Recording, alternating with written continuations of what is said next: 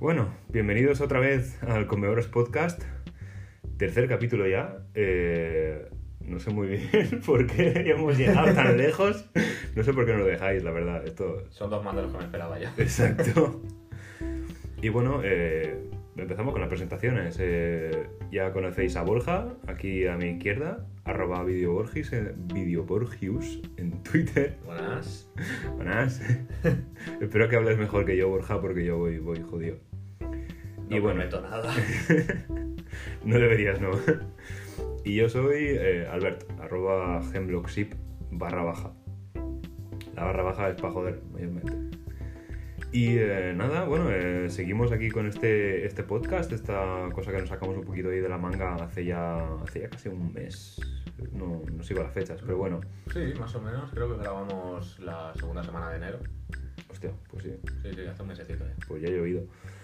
Y nada, eh, seguimos un poquito con la, la misma idea que llevamos al principio, un podcast sobre cine y videojuegos, sobre todo, bueno, un poquito de todos los rollos, pero eso, eh, centrándonos sobre todo en lo más comercial, más conocido, luego tocando un poco de indie, un poco de superhéroes, vamos. Eh, sí, polivalente. Todo lo que pongamos las garras encima. Exacto. Nada más, eh, eso. antes de empezar, agradeceros a todos los que nos habéis seguido, los que os habéis interesado un poco, los y las, que eso, nos habéis dado, dado buenos comentarios, habéis dicho, esto me gusta, esto no, todo el feedback es de agradecer. Y bueno, vamos a intentar en este capítulo, otra vez, no pasarnos de tiempo, que es algo que, que es ya la maldición. En el anterior casi, casi lo conseguimos. En el anterior, en el anterior pasaron cosas y se nos fue de madre, se nos fue la Sí. cosa a una hora y tres cuartos. Cuando queríamos grabar una hora y media. Bueno, Eh, realmente un poquito más de tres cuartos. sí, no, era una hora cincuenta minutos, se pero me tuve que liar a cortar cachos y bueno, como soy un, un puto zapastre aquí editando audio, se quedaron algunos cortes bastante feos y también pedir perdón eh, en mi primerito día. No, no controlo mucho esto. Y nada, vamos a dejar de rodeos y pasar ya a lo primero. La primera sección es cine y televisión.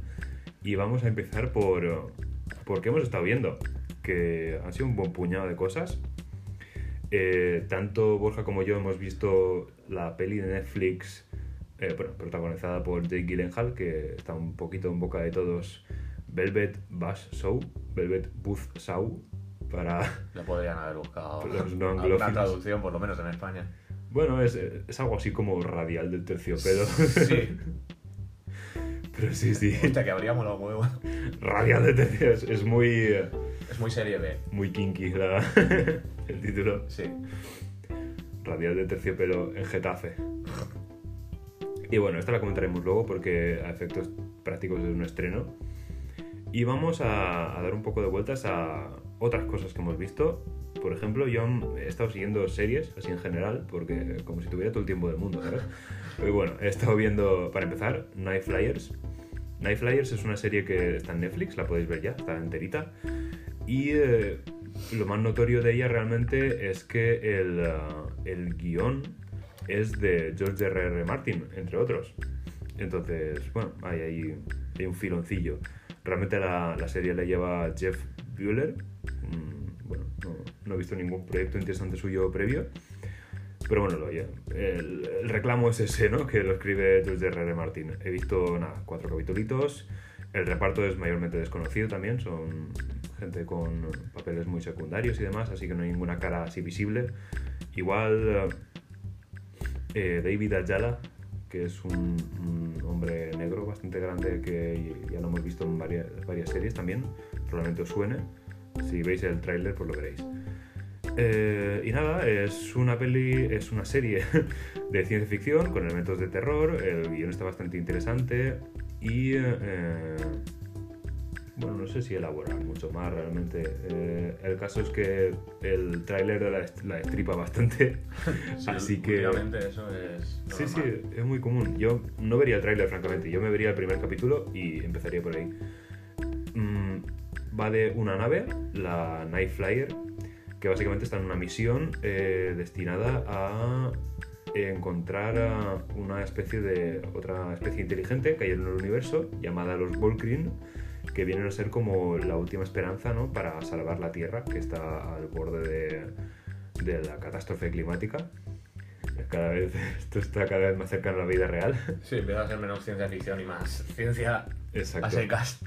Y bueno, la, serie narra una serie de, sucesos paranormales que le van pasando a la tripulación de la Night Flyer.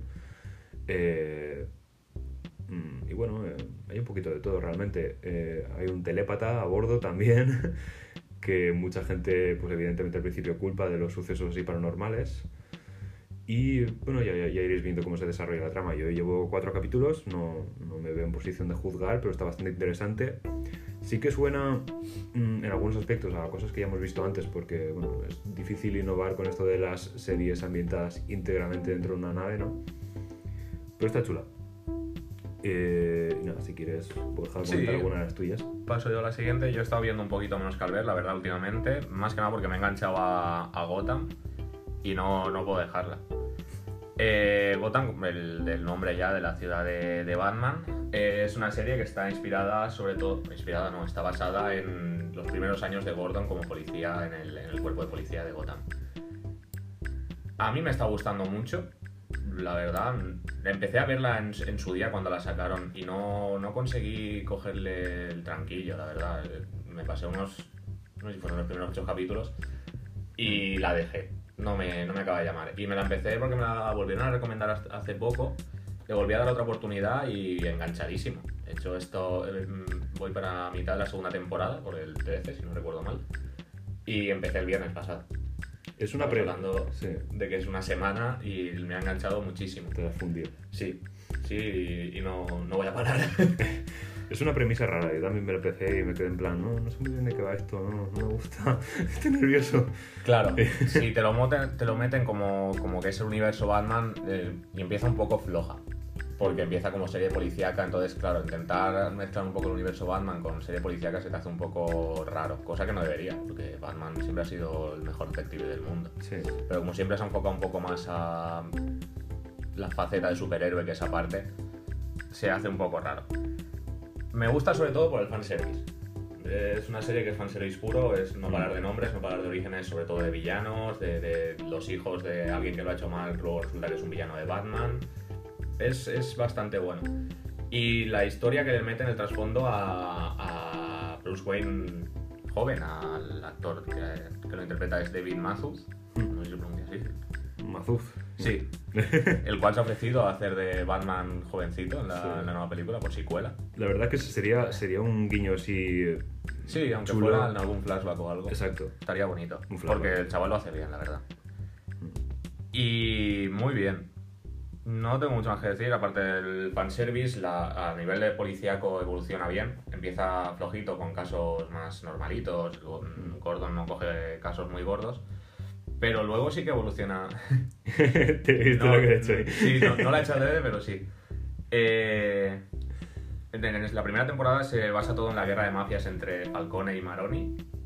Mm. Y luego ahí empieza a evolucionar ya más hacia la locura, Arkham, los malos de Batman originales. Los más esto. estrafalarios, ¿no? Sí, Hostia, es que empezar con las mafias italianas de Gotham también es ir muy a lo flojito. Se ve que no se fiaban mucho no, de... la- le hicieron una- un crecimiento bastante evidente. Yo me, me puse a ver lo- todos los villanos cuyos orígenes salen en Gotham y son un buen puñado, ¿eh? Son una burrada. Sí, sí, o sea... Entre los conocidos y los menos, Exacto. O sea, estoy leyendo así de, así de a bote pronto: Pingüino, Enigma, eh, Catwoman, Hiedra Venenosa, Espantapájaros, Mr. Freeze, sí. Hugo Strange y Solomon Grandi. O sea, bueno, y también sale Joker, o no se sabe si es Joker o si Sale es- una especie de preludio al Joker, uno, uno de los posibles orígenes, algo así, tampoco Mm. quiero meterme mucho en spoiler. Y también sale alguno, sale Roman Sionis, eh, bueno, sale el padre realmente, pero es, es del mismo estilo que, Sionis, que- sí. que- que Black Mask. Así, sí, sí, sí, salen bastante. Y resaltar también a, a la, la- la faceta de Alfred de, de- de matón, comando, que siempre Sí. se le ha dado un poquito de trasfondo, siempre se ha sabido que, que estaba en el ejército o en algunas Sí. de las... Un ex fuerzas especiales, en Sí. teoría. Y aquí, joder, eso van a, van a tope con eso. Hace prácticamente más Alfred en algunos episodios de lo que hace Gordon. Por ponerle un puntito negativo, es que son muchos capítulos por temporada. Muy Estamos largo. hablando de. Sí, la primera, esta segunda no lo sé seguro, pero la primera fueron 22 capítulos. Joder. No le sobran muchos, no, hay, no es tanto como otras series de este estilo que le puedan sobrar, pero sí que se hacen largos. Sí que hay un par que son un poco de relleno y no se te atragantan, pero eh, no acaban de funcionar bien. Pero es, es la tónica general últimamente en la mayoría de las es el series. síndrome de las series en todas partes, la verdad. Sí. Y bueno, también por, hilar un poco el hilo eh, ah, sobre el personaje de Alfred. Ahora se, Ah, uh, sí, se ha anunciado una serie llamada Pennyworth. que esta es el- la tontería de la semana. Sí, sí. Bueno, la serie era del origen de Alfred en Oh. los años 60 como un fuerzas especiales en, en Irlanda, que es su, su origen de los cómics, ¿no? Sería el mismo actor, ¿verdad?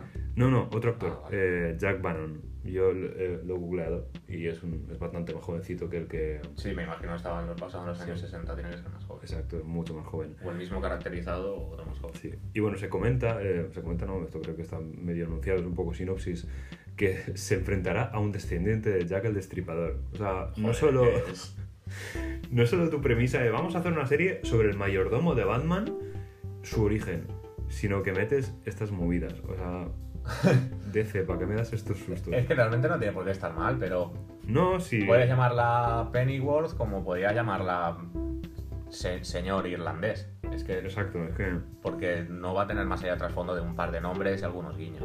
No Es- puede tenerlo, vaya. No te acuerdas, lo típico de no nos da dinero para hacer eh, cosas más ambiciosas con el lore de Batman, ¿no? Pues vamos a meter a Alfred. Es un poco. Bueno. Ya pasando a otra cosa, que se nos va un poquito. Eh, Kingdom es una serie que he estado viendo. No Kingdom Hearts ni Kingdom el videojuego. Ojo. Kingdom es una superproducción coreana eh, en Netflix. Y está cojonuda. La fórmula básicamente eh, Corea medieval y zombies. Ah, es Corea medieval. Es Corea medieval, sí, sí. Sabía que era coreana, pero creía que era más enfocada en, en el Japón. Ah, no, no, no, es Corea medieval. Por lo que he visto de escenografía, no he visto mucho más. Sí. Eh, Es Corea y la, la verdad es que se, se nota los vestuarios. El vestuario está cojonudo. Los entornos también. O sea, hay muchísimo dinero en esa, serie. Se ve que en Corea han ido a full con la producción y el diseño. Y oye, mm, la producción y el diseño. Con el diseño de producción, quería decir. Y está muy bien. Nada, llevo poquitos capítulos, igual que con Night Flyers, pero la cosa coge ritmo muy bien. Las actuaciones, a ver, son muy del estilo asiático, así un poquito melodrama, sobreactuado, tal, pero por lo general está, se ve muy bien. Como caras conocidas tenemos a, la chica coreana de Sense8, eh, Donna Bae. Y nada, poco más que decir realmente de esta. Es una serie para catálogo, ¿no? Como quien dice. También me he estado viendo, me he estado viendo muchas cosas, que, que bien me pare. Me he estado viendo Deadly Class. Deadly Class es una serie eh, basada en un cómic de Rick Remender. El gancho aquí es un poco que está producida por los rusos, Joe y Anthony, que los conoceréis por ah, bueno, Infinity War, esa, esa peli independiente que no conoce nadie, Sí, sí. que salió el año pasado. Y bueno, eso es un poco el gancho, ¿no? Eh, también en el cast está Benedict Wong, que interpreta a Wong en Doctor Extraño. Wong al cuadrado. Sí, Wong al cuadrado, desde luego. La serie está chula, está maja. Es de básicamente una academia de asesinos. Eh, y esa academia, digamos que recluta a un chaval vagabundo que está un poco buscándose la vida por ahí y pues pasan cosas. Nada, llevo, tres, llevo tres capítulos que son los que han salido hasta la fecha. Está majilla. Si queréis un. Nada, si os hace gracia un poco, podéis ver el trailer, que no hay demasiado spoiler. Está bastante bien para la media que estamos viendo estos días. Sí, Lo- sí. luego lo comentaremos, pero estamos viendo unos trailers de una calidad últimamente que joder. Em, nada, otra paradita. Y eh, si quieres, Borja, hablar. vamos a Como hablar- quieras, no he visto mucho más. Eh, más allá de Gotham que me tiene absorbido el tiempo, eh, Overlord. Esta, Si quieres podemos tirar los dos. O sea, que Sí, pues la- lo hemos visto prácticamente a la vez. La hemos visto hace poco los dos, Overlord, dirigida por Julius Avery. que- No, tiene, creo que es de los primeros proyectos así gordos. Sí. Ojeando yo y no tenía mucho más. Nah, Son of a Gun y va a dirigir la Sí, futura bueno, peli a de, de Flash Gordon, es lo único que. Ah, Mm. Así como cosa. bueno. y nada, el, el reparto también es un poco desconocido, a excepción de- del hijo de Carl Russell, Wyatt, Russell. Y eh, un Pillow, Pillow as Bike, no sé muy bien cómo se pronuncia, pero... Sí, ha salido sobre todo en series, Juego de Tronos, estuve viendo yo. Sí, el es- Juego de Tronos es el de los Greyjoy, es el que llega como el último, que es así, eh, típico ca- caudillo desaparecido. Y en Ghost in the Shell hace del, del coprotagonista, es el compañero de Scarlett Johansson. Ah, es él. Es él, sí. Ostras. Vato. Vato, sí, exactamente. Ostras, pues no se parece en nada, la verdad. No, no, va- buena caracterización. va muy bien caracterizado. Sí, está producida por. No por JJ Abrams, sino por el estudio de JJ Abrams, por Bad Robot. Vale, robot. Pero vamos, como si fuese la pasta él. Y bueno, es una película eh, de. No sé si decir de la Segunda Guerra Mundial con zombies o de zombies eh, metidos en la Segunda Guerra Mundial. Es un enfoque así paranormal en, en plena Segunda Guerra Mundial. Sí, es una historia de la Segunda Guerra Mundial, concretamente en el desembarco de Normandía. eh, El día D. Intentando, el día D, intentando reventar la torre de radio que impedía las comunicaciones para el desembarco. Y en medio de eso aprovechan un poco el rumor y toda esta mitología que había alrededor de los experimentos sobrenaturales que hacía Hitler Sí, acerca de crear la- el, el ejército de los mil años este y toda esta movida. exacto. El Ubermensch, toda esa movida ahí Sí. muy, muy nazi. Y bueno, parten un poco de todo eso y te, te montan, eh, te presentan un escuadrón, ¿no? Que en, en pleno día D intenta llegar a una aldea francesa a de- eso, derribar una torre Sí, de radio. de paracaidistas. De paracaidistas, exactamente. Y bueno, eh, pues resulta que en, esa, en ese fuerte que también alberga la torre de radio, pues hay, hay cositas. Esto no os contamos nada que no cuente el propio tráiler, que una vez No, más si es veis. muy claro. Sí, sobre que no hay mucho spoiler en ese tráiler tampoco. No, la verdad. Lo básico. Es que, quiero decir, la premisa es esa, es, es peli de la Segunda Guerra Mundial con... Yo no los llamaría zombies, pero... No, a ver, es, es por decir, es más experimentos. ¿vale? Sí. Es, es un poco zombie porque el experimento se basa en que crear un soldado inmortal prácticamente. Entonces se pasa por la fase de zombie, bueno. Sí, es que es complicado hablar de esto, pero es que, es realmente ya te lo spoilea el tráiler. Catalogarlo y no meterlo como spoiler. Sí. La peli está muy bien. Sí. Que no hemos dicho nada, pero la peli está muy bien. Es muy, muy pulp, mucha acción, mucho nazi muerto, que siempre te alegra el día. Cumple con lo que promete. sí, y las partes de, de, de, de body horror, de destrozos que hacen. Y las partes de agobio yo lo, lo llegué a pasar mal con esta peli, ¿eh? sobre Sí, todo sí. la primera mitad. Uf. La parte sobre todo de, de- del La parte aterrizaje, la parte bélica, de saltar del avión, de Sí. cómo escapar de los nazis mientras estás perdido por el bosque y tal. Está cojonuda, la verdad. Joder, me agobia un montón, está muy, muy bien hecha, muy fiel. Las escenas bélicas son una pasada, los tiroteos, todo- todas las partes de acción están, para mi gusto, muy bien hechas. Mm, Y sí que es verdad que se me quedó un poco corta. Sí, Cuando empieza, digamos, lo más gordo, lo que tú te estás esperando, acaba. exacto. Cuando está a tope es cuando... bah, Que Es como, como que se junta el, el, el crescendo de la película con el final, sí, exacto. cosa de 10 minutos y no sé, lo resuelve. Le faltan 20 minutos de película para mi gusto. Es como que hasta, hasta, hasta los últimos 20 minutos no empieza lo que has estado esperando toda la peli, que no vamos tampoco a decir que es, aunque se, se intuye, ¿no? Sí. Y cuando empieza y estás muy a tope con la peli, termina y dices... Y Sí, no sé, te es- queda con una sensación de, de segunda parte. Claro, es, es una premisa sobre la que podrían haber elaborado y haber echado, no, no 20 minutos, pero yo que sé, 10. En plan, alguna escenita más...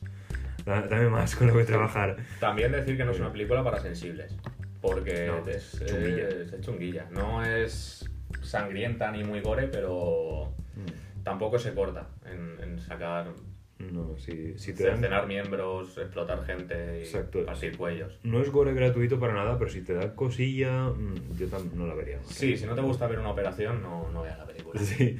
No, no hace falta pasarlo mal. Pero bueno, está, está muy bien.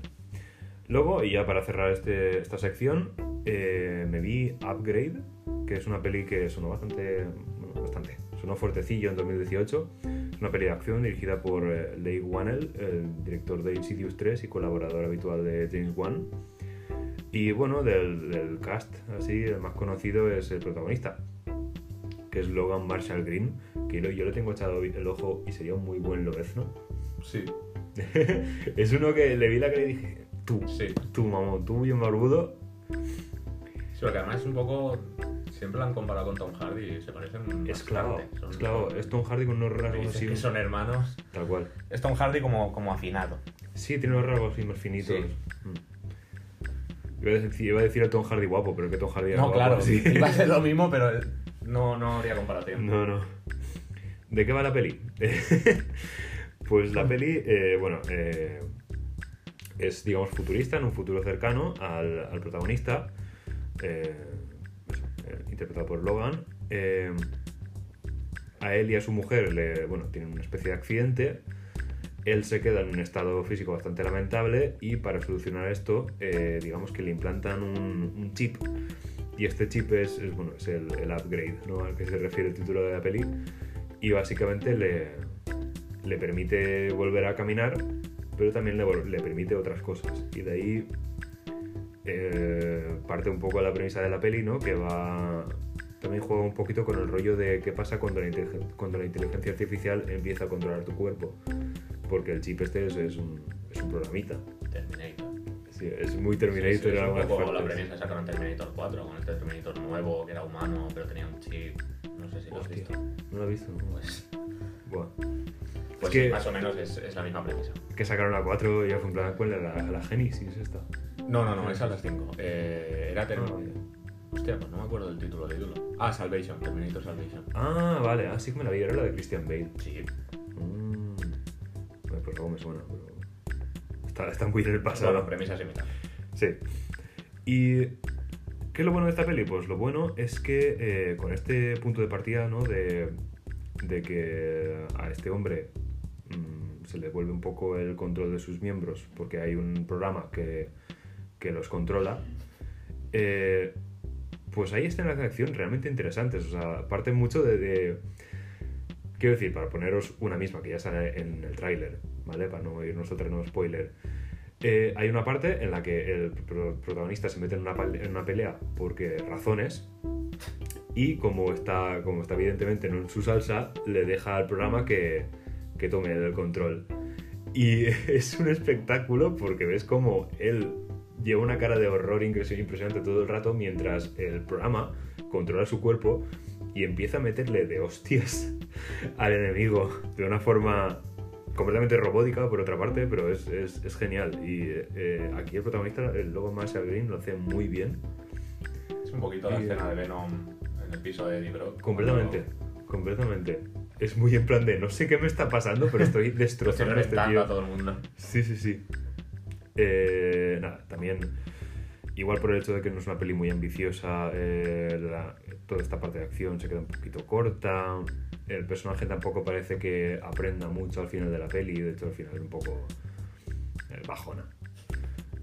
Eh, pero está muy bien, está muy bien. Es una peli así cyberpunk futurista muy chula. Un poco eso, sobre el efecto de la inteligencia artificial que en nuestros cuerpos y demás. Y bueno, un poco Black Mirror, ¿no? En ese estilo. Sí. Un poco tecnófobo también por otra parte, pero vaya, también. Está bien, está bien. Ese, ese es mi, esa es mi review. Ir a, ir a verla, bueno, ir a verla no, eh, comprarla, bajarla, lo que os guste, echarle un ojo. Acabo de enaltecer la piratería. Sí, un poquito.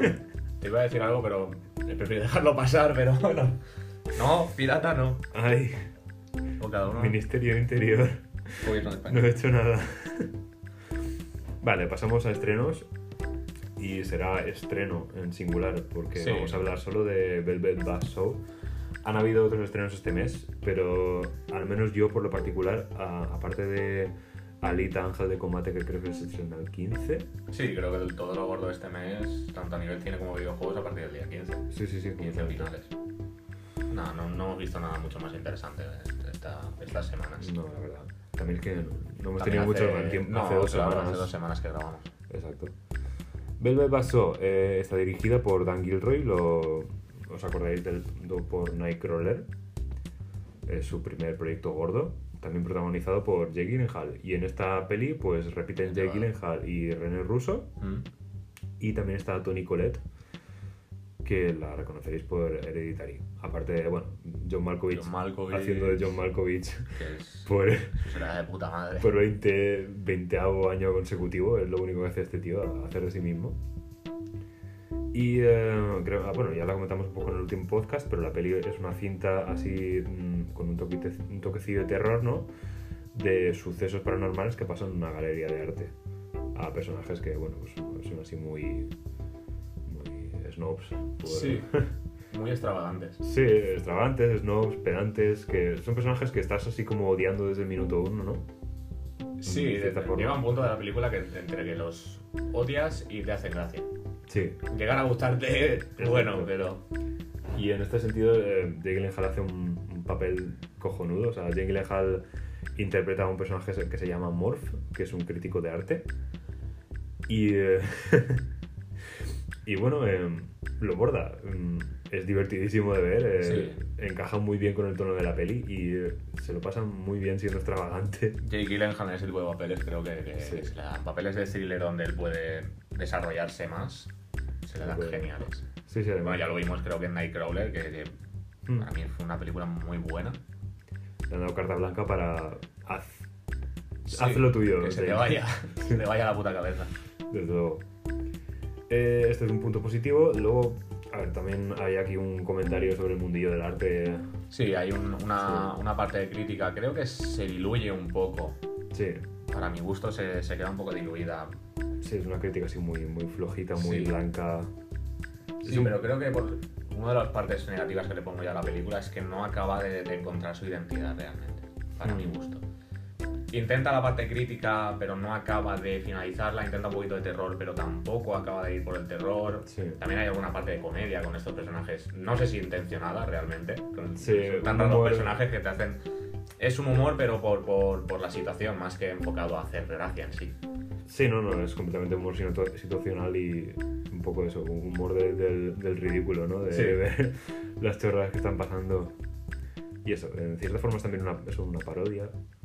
Todo Sí. siempre girando en torno al mundo del arte, la superficialidad, eh, el hecho de que todo sea un poco por la pasta y por eh, vender, vender, vender, no por el hecho de cultivar el arte en sí, ¿no? Sí, y Mm. la, la- la nula importancia a la vida humana que se le da también. Exacto. Exacto. Eh, y digamos que los personajes pues poco a poco lo van pagando, ¿no? Porque hay, hay aquí una, una especie de entidad que quiere, pues... Sí, es. Mm. Bueno, claro, iba a decir lo que es, pero es meterme en spoilers. No, no, claro. Lo cuenta... la, la- la- la premisa es que encuentran, eh, una de las protagonistas encuentra el cadáver de un hombre en su edificio. Resulta que este hombre se dedicaba a pintar cuadros en secreto y tenía Sí, su no. casa hasta arriba de cuadros. No, realmente el que encuentra no es el... No es él. No es él. Es el, el que tenía los En su piso encuentra un montón de, de obras de arte, que son las del, Sí. las del pachacho este. Y a partir de ahí se desarrolla todo. Encuentran un cierto Sí, encuentran un, un alijo de... Sí, de- un alijo de, obras de arte que consideran bueno Sí, en la es- película, claro. Y eh, va de cómo pues ese arte resulta que está maldito. Esto no, no creo que no es spoiler porque esto lo en No. el tráiler ya de primeras. sí. Y va de cómo pues lidian entre la maldición, quedarse con la pasta, ver qué pasa realmente. Sí. Está bien, es un thriller, a mí me gustó, pero es eso, se me quedó un poco descafeinado. Sí, no, la verdad es que, a ver, a mí me, me gustó, me gustó bastante dentro de sus limitaciones porque mm, tampoco me pareció que la peli apuntara de maneras en plan de... No te lo plantea tampoco como que va a haber un clímax mucho más grande que lo, No. que, que lo que pasa, o sea, la peli va orientada a toda esta escalada de, de pasan estas cosas, esta gente es horrible, pasa esto, eh, digamos que enfoca... eh, toman un poco la situación con, con la codicia en mente y pasa lo, lo que tenía que pasar, ¿no? Se, se lía parda.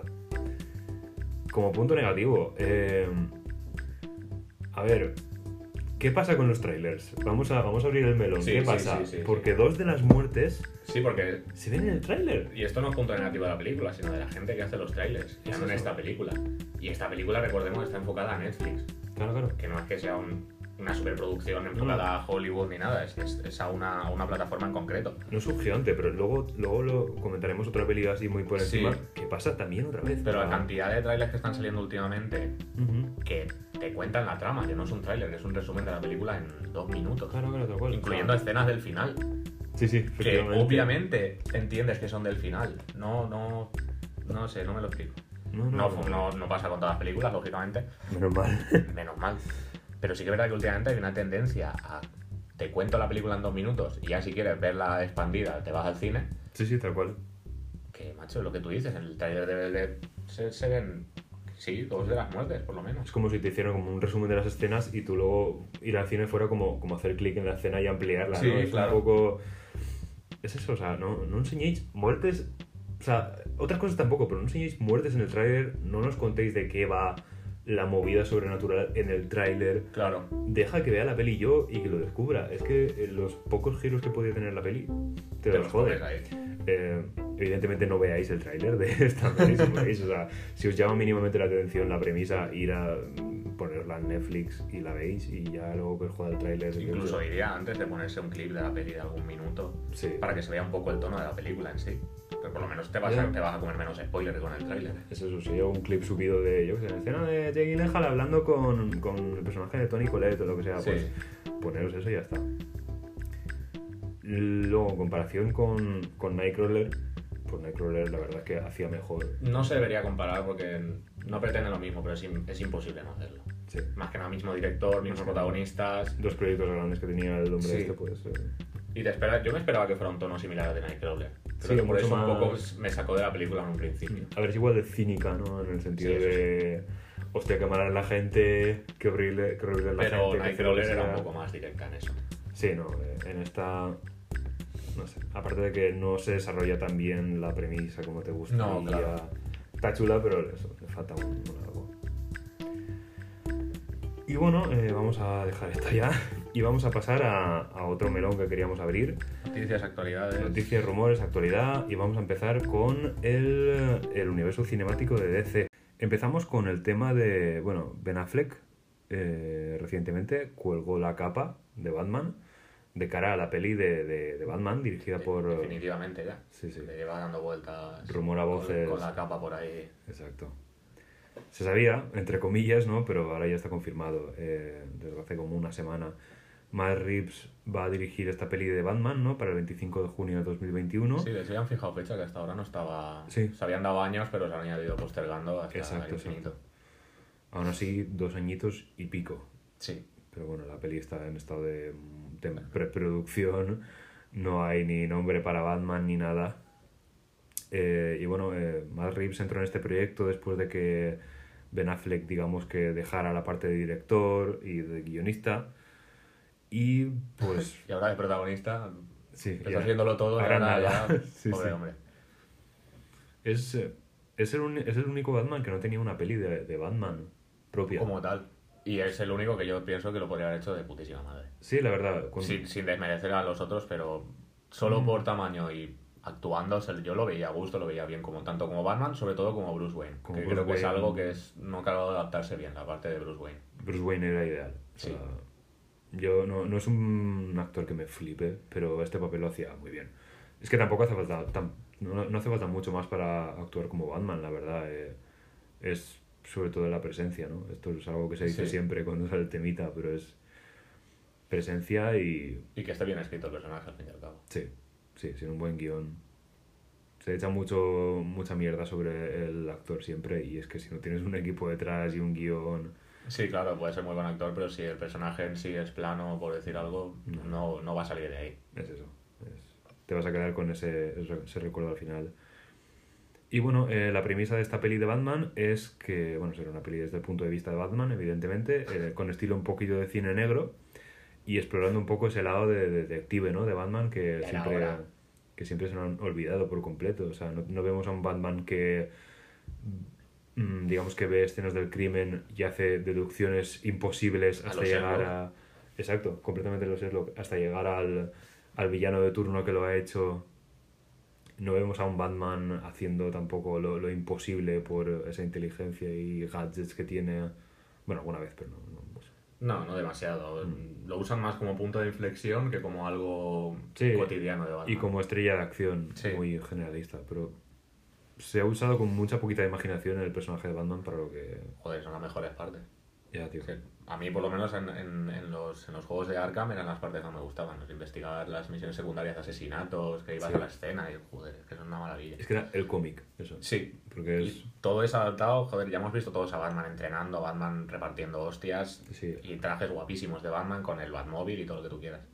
Pero no hemos visto nunca a Batman investigando. Más de dos minutos. Efectivamente. o sea, hace falta eso, explorar un poquito más esa parte detective. Eh, villanos. Pues eh, Matt Reeves comentó que iban a ser diversos villanos. Eh, la The Rogue Gallery dijo un poco, la, la galería de villanos ¿no? que tiene Batman, Sí, que son un buen serán- puñado, así que Cogerán a los, a los villanos menores o a los que pueda juntar en, Sí. en equipillos, cosas así.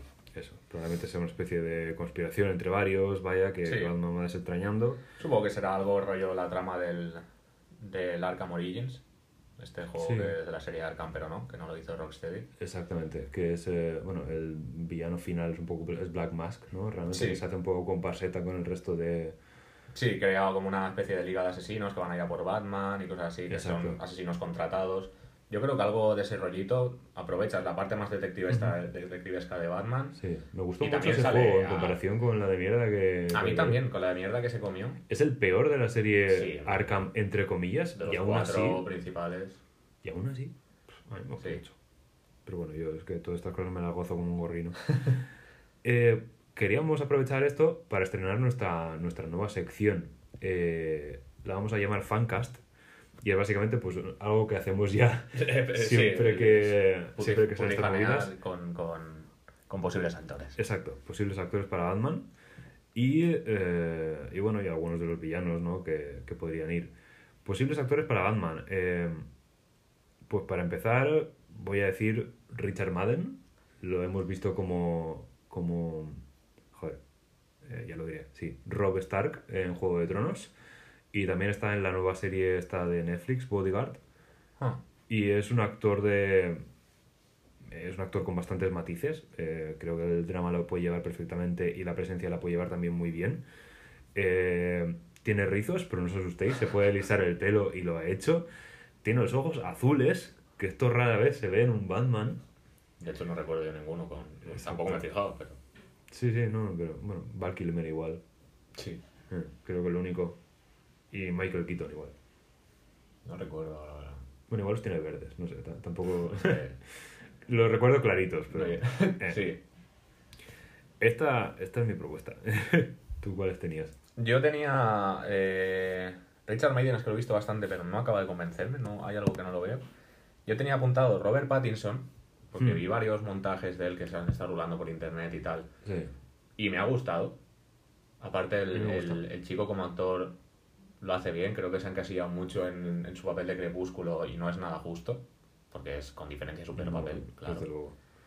El tío se, se metió, después de salir de Crepúsculo, se metió en una serie de proyectos indies y lo hizo muy bien. Sí, sí, sí, lo hacía de lujo. Muchos, muchos papeles muy distintos, registros totalmente opuestos y Hmm. el hombre cumple. Y luego había pensado también en Aaron Taylor Johnson. Se me encendió, se me encendió la lucecita un día. Sí. Dice que no te, no te acabo de no- molar. No me acababa, la verdad. Porque, pero Para los porque que no veo- sepan quién es por nombre, es eh, Kikas y Mercurio en, Exacto. en la era de Ultron, en, En Vengadores. en Vengadores. Sí. No, que no, no es que dijo en sus papeles, bueno, sí un poco más con el de Mercurio, porque por altura a mí me cuadra, por capacidad Vale. de actor mm, está bien. Sí, está bien. Creo que Robert Pattinson es mejor como actor, pero está bastante bien. De hecho, en Nocturnal Animals hacía de un poco de hilo de la cabeza Vaya. y joder, Y lo hacía bien. Sí. Sí. Y, cre- y- y he visto fotos de él con, con cuerpo cogido Sí, de sí, gimnasio y tal, está grande y creo que podría cuadrar muy bien. De hecho, es que está empalmando varios, varios papeles de acción. También estuvo en eh, una peli de. ¿Cómo era esta? No sé, una peli de narcos. Y sí que estaba bastante grande. Y también estuvo de, en Godzilla, siendo un militar. Cierto. Y otra vez estaba Cierto, grande. o sea, cierto, que, cierto. que creo que estaba Sí, grande hecho, siempre. Era, era el protagonista de Godzilla, a Godzilla, claro. Sí, sí. Eh, vale, mi sugerencia, y esta es la que, la que yo creo que debería ser Batman, es Armie Hammer. Armie Hammer, bueno, lo recordáis por eh, El hombre de Uncle, por eh, Género solitario. El llanero solitario, por Call Me By Your, By Your, By Your Name. Joder, me cuesta, me cuesta hoy hablar, ¿eh? Que es. Sí. Perdona, aquí te tengo que corregir. No es el hombre de Ankel la traducción. Bueno, The Man, The Man from Uncle. Operación Ankel en España. Hostia, Operación Uncle. Es que estaba gestionándolo ahora El y no me cuadra. Vale, vale. No, no, gracias. Se, se me ha ido de nuevo gazapo. Y mi razón principal para decir Armie Hammer, aparte de que da el pego completamente por altura, por, por ah, físico y Joder, por todo.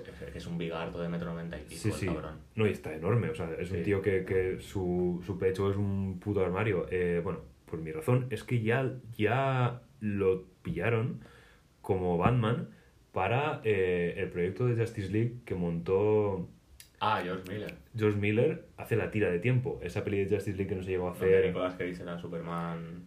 No, no, esa no. de Tim Burton. Ah, vaya, vaya, vaya. Esa de vaya. Tim Burton. Pero eh, George Miller mon- montó este proyectillo, para los que no lo sepan, montó este proyectillo de la, de la Liga de la Justicia hace como 10 años, mucho antes de la Liga de la Justicia que realmente, realmente llegó a cines. Y en la fase de, de cast y demás, pues Armie Hammer era Batman, Bruce Wayne. Entonces, ese es- esa es mi premisa, que ya, ya pasó un casting como Batman, vaya. Ya ha colado una vez. Sí, sí. Se dice mucho, a mucha gente le gusta para que haga de Linterna Verde, de Hal Jordan. Y también sí, estaría muy bien. También pega muy bien. Pero vaya, yo, si hay que coger un Batman, yo digo que este hombre está muy bien. Tengo más nombres, pero tampoco estoy muy motivado Creo por que ninguno no, de ellos, no. la verdad. Creo que de los que hemos dicho. Yo creo que de, de enemigos, ¿qué te gustaría ver en esta premisa más detectivesca? Me gustaría. mm, Pasando un poco de, de lo que me gustaría, eh, cuando estaba eh, en el eh, Ben Affleck en el guion, se rumoreó mucho Pingüino. Hmm. Y para Pingüino vería mucho a Ian McShane. Sí, sí. Salió este es- en John Wick, American Gods. Y a Ian McShane lo veo mucho como Pingüino porque bueno, es, es- un poco alto para hacer de Pingüino, no es Danny DeVito. Pero es viejo, tiene el porte, tiene ese. Sí, con caracterización se puede. Da- puede dar mucho más rollo. Como pingüino habría. Allá Maxine creo que era la mejor opción, no tengo nada que lo mejore. Sí, Pero yo había apostado también por Andy Serkis. sí, Por ser tan polivalente realmente y que Mm, creo que hemos visto muchísimo más papeles caracterizados que como el mismo. Exacto. Si quieres hacer una especie de jorobado con la cara de Andy Serkis, Andy Sí. Serkis te lo puede hacer muy bien. Sí, no te digo por CGI, pero algo más, más, más raro, más caracterizado. Y Andy Serkis creo que para eso te lo puedo hacer de lujo. Estaría guay volver a este rollo de Batman con eh, actores estrafalarios y tal. Sí, Tampoco las pelis de Tim Burton, ¿no? Pero un, un rollo, un equilibrio. sí, un equilibrio. Sí, que sea un, un rollito más comiquero. Hmm, exactamente. Me gustaría, la verdad. Y bueno, esta, esta es nuestra sección, esto una cosita que nos hemos sacado. Es que tenemos que meter algo, la verdad. Sí. Algo un poco más interesante. No, yo también para este rollito de película había pensado en Enigma, por ejemplo, de villano. Enigma estaría muy bien. vería un montón. Con Joseph Gordon-Levitt como Enigma. Sí, O ya- es- ya- lo que vi hace muchísimos años y no me vais a sacar de ahí. No, no, la verdad. es O que- alguna guerrilla de mafias. Entre Falcone y Maroni un poquito a lo gozan, pero más llevada a la gran pantalla. Me gusta. o sea, la guerrilla Falcon O Maroni. dejarla como trasfondo. Sí, como trasfondo me gustaría, pero que sea. Es que ya lo hemos visto, no por nada. o sea, Ya, ya, claro. Sí, sí que es verdad que en las de Nolan también lo, lo, Claro. lo acerca un poco. Las de Nolan en, en la primera, ¿no? Creo. La primera sí salía. Bueno, salía Falcone en la primera y Maroni en la segunda. Y metían Sí. un poco de trasfondo por Exacto. detrás Que en la de, segunda salía con Joker. de todos los sobornos y todo, sí.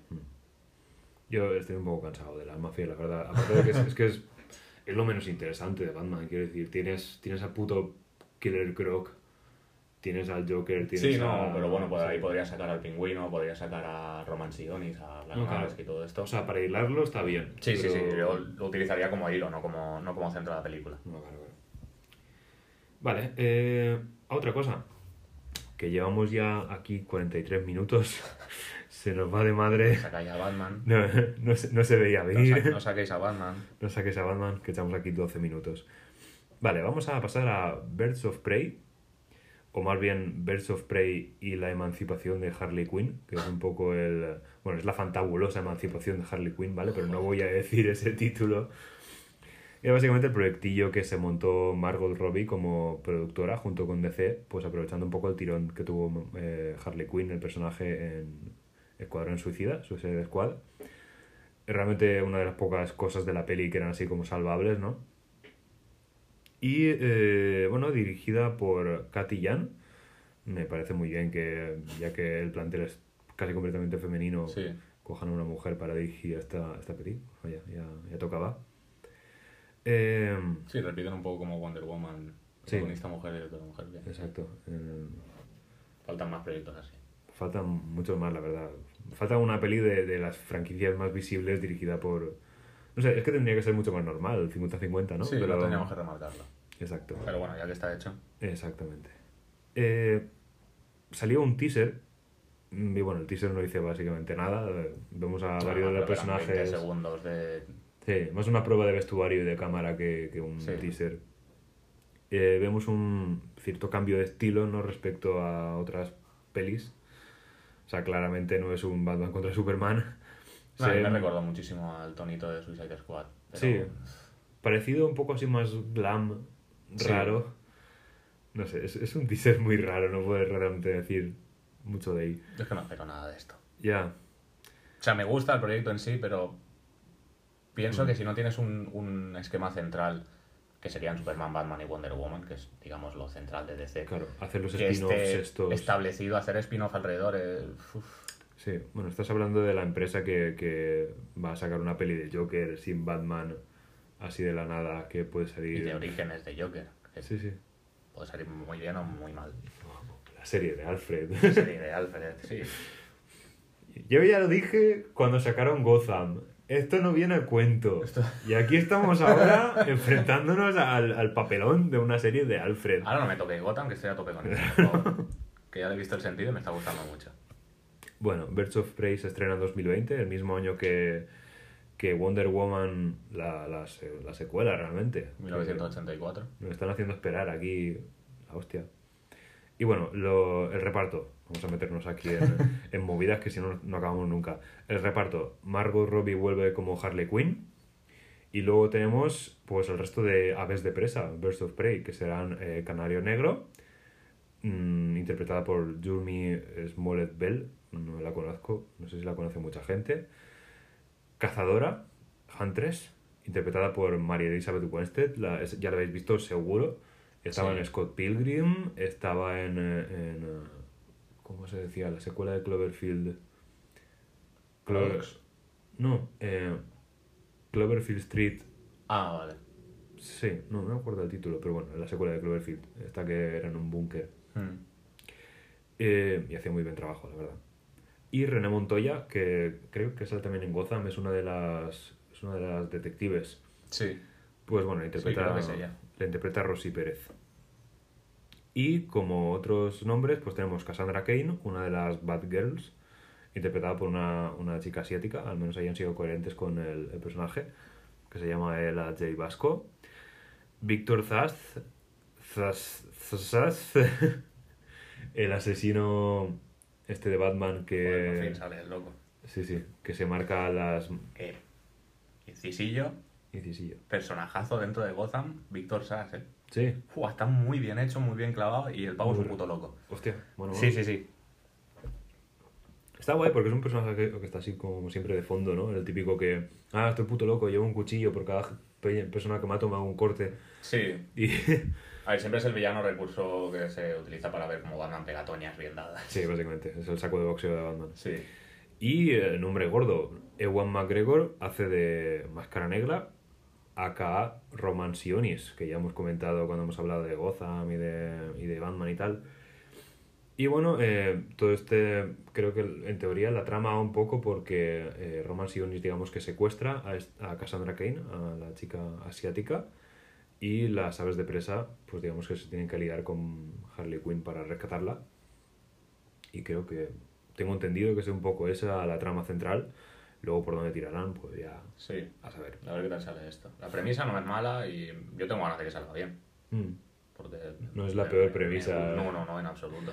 No es la peor premisa. ¿Sabes cuál es peor premisa? Hacer una, una, una serie de Alfred. Sí, y hacer y hacer una peli sobre la fosa de Aquaman, que es de lo que vamos a hablar ahora.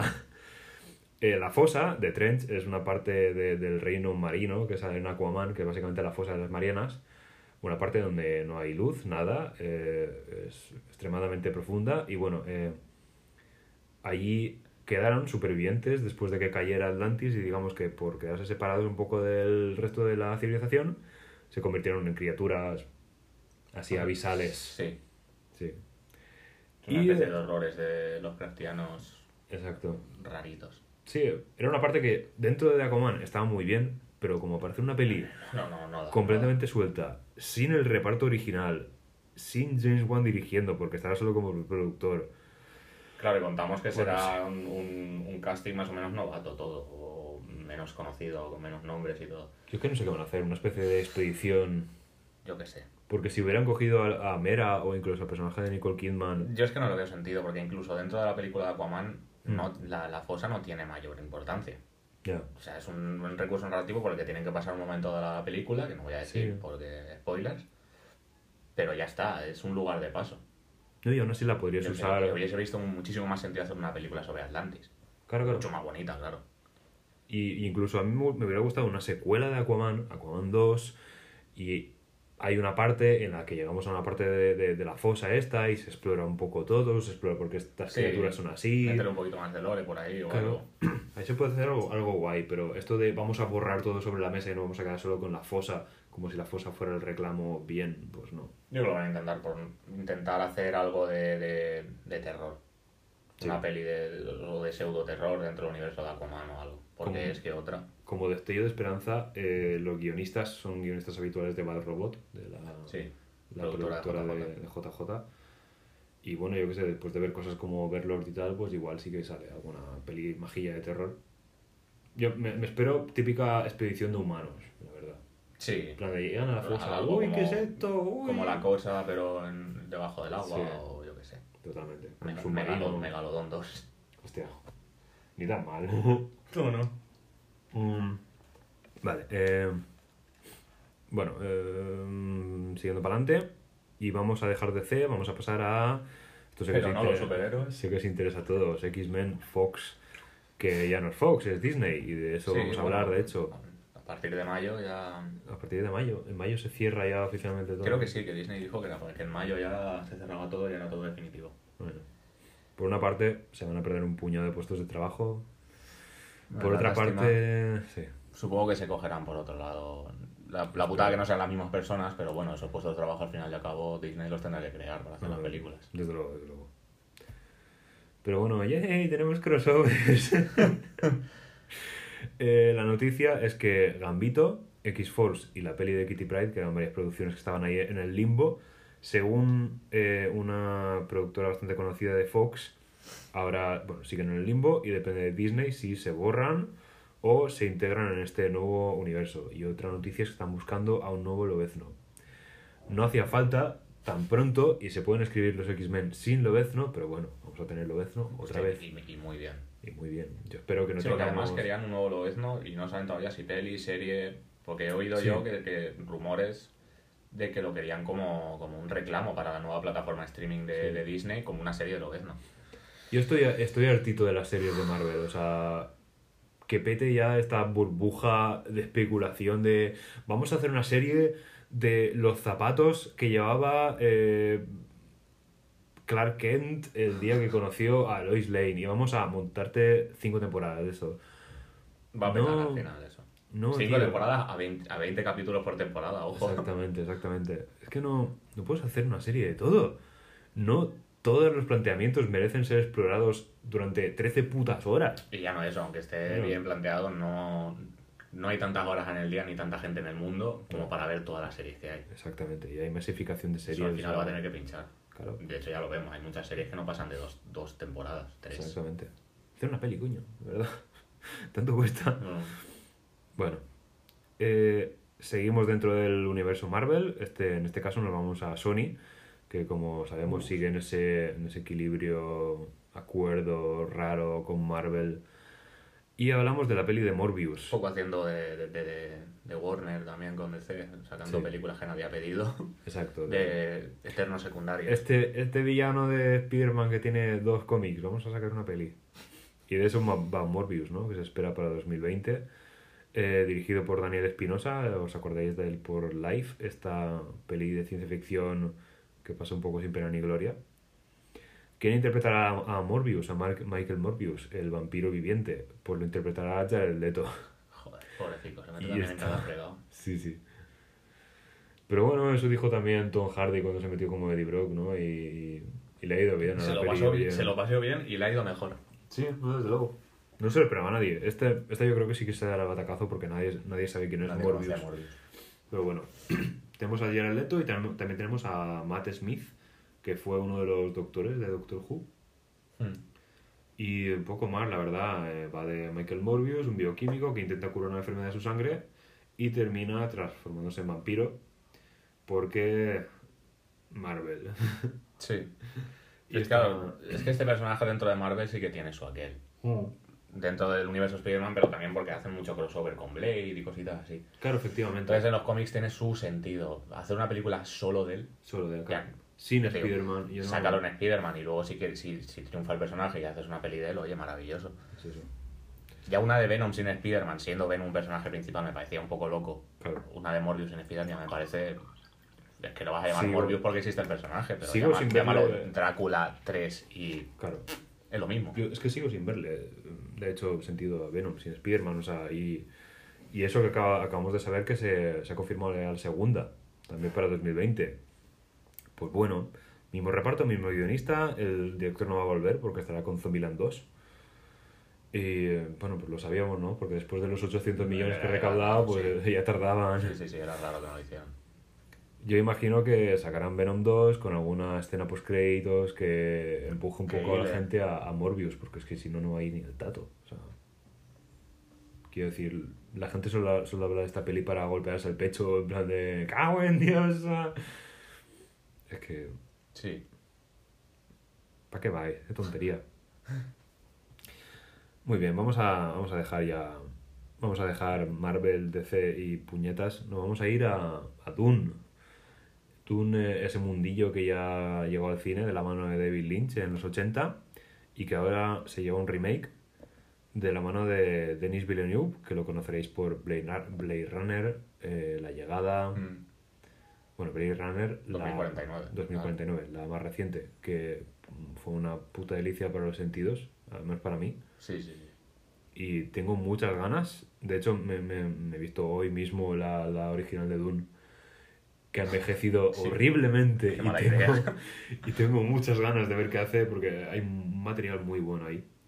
Además, un repartazo de, los, de cojones. Tenemos a... Pues sacarse una especie de space opera ahí guapita, ¿eh? Pues está muy bien. De hecho, puede empezar una franquicia si quiere. o Sí, sea, realmente sí. De hecho debería, porque hay lo Sí, que sí. dices tú, tiene muchísimo lore ahí metido como para sacarlo solo una película. Y si no, como poco, pues se puede quedar un peliculón redondo. Y más si este hombre tiene carta blanca para hacer lo que salga la polla, que Sí. En Blade Runner ya lo tuvo y yo creo que hizo su trabajo perfectamente. Eh, nada, repartazo de estrellas. Timothée Chalamet, de Call Me By Your Name.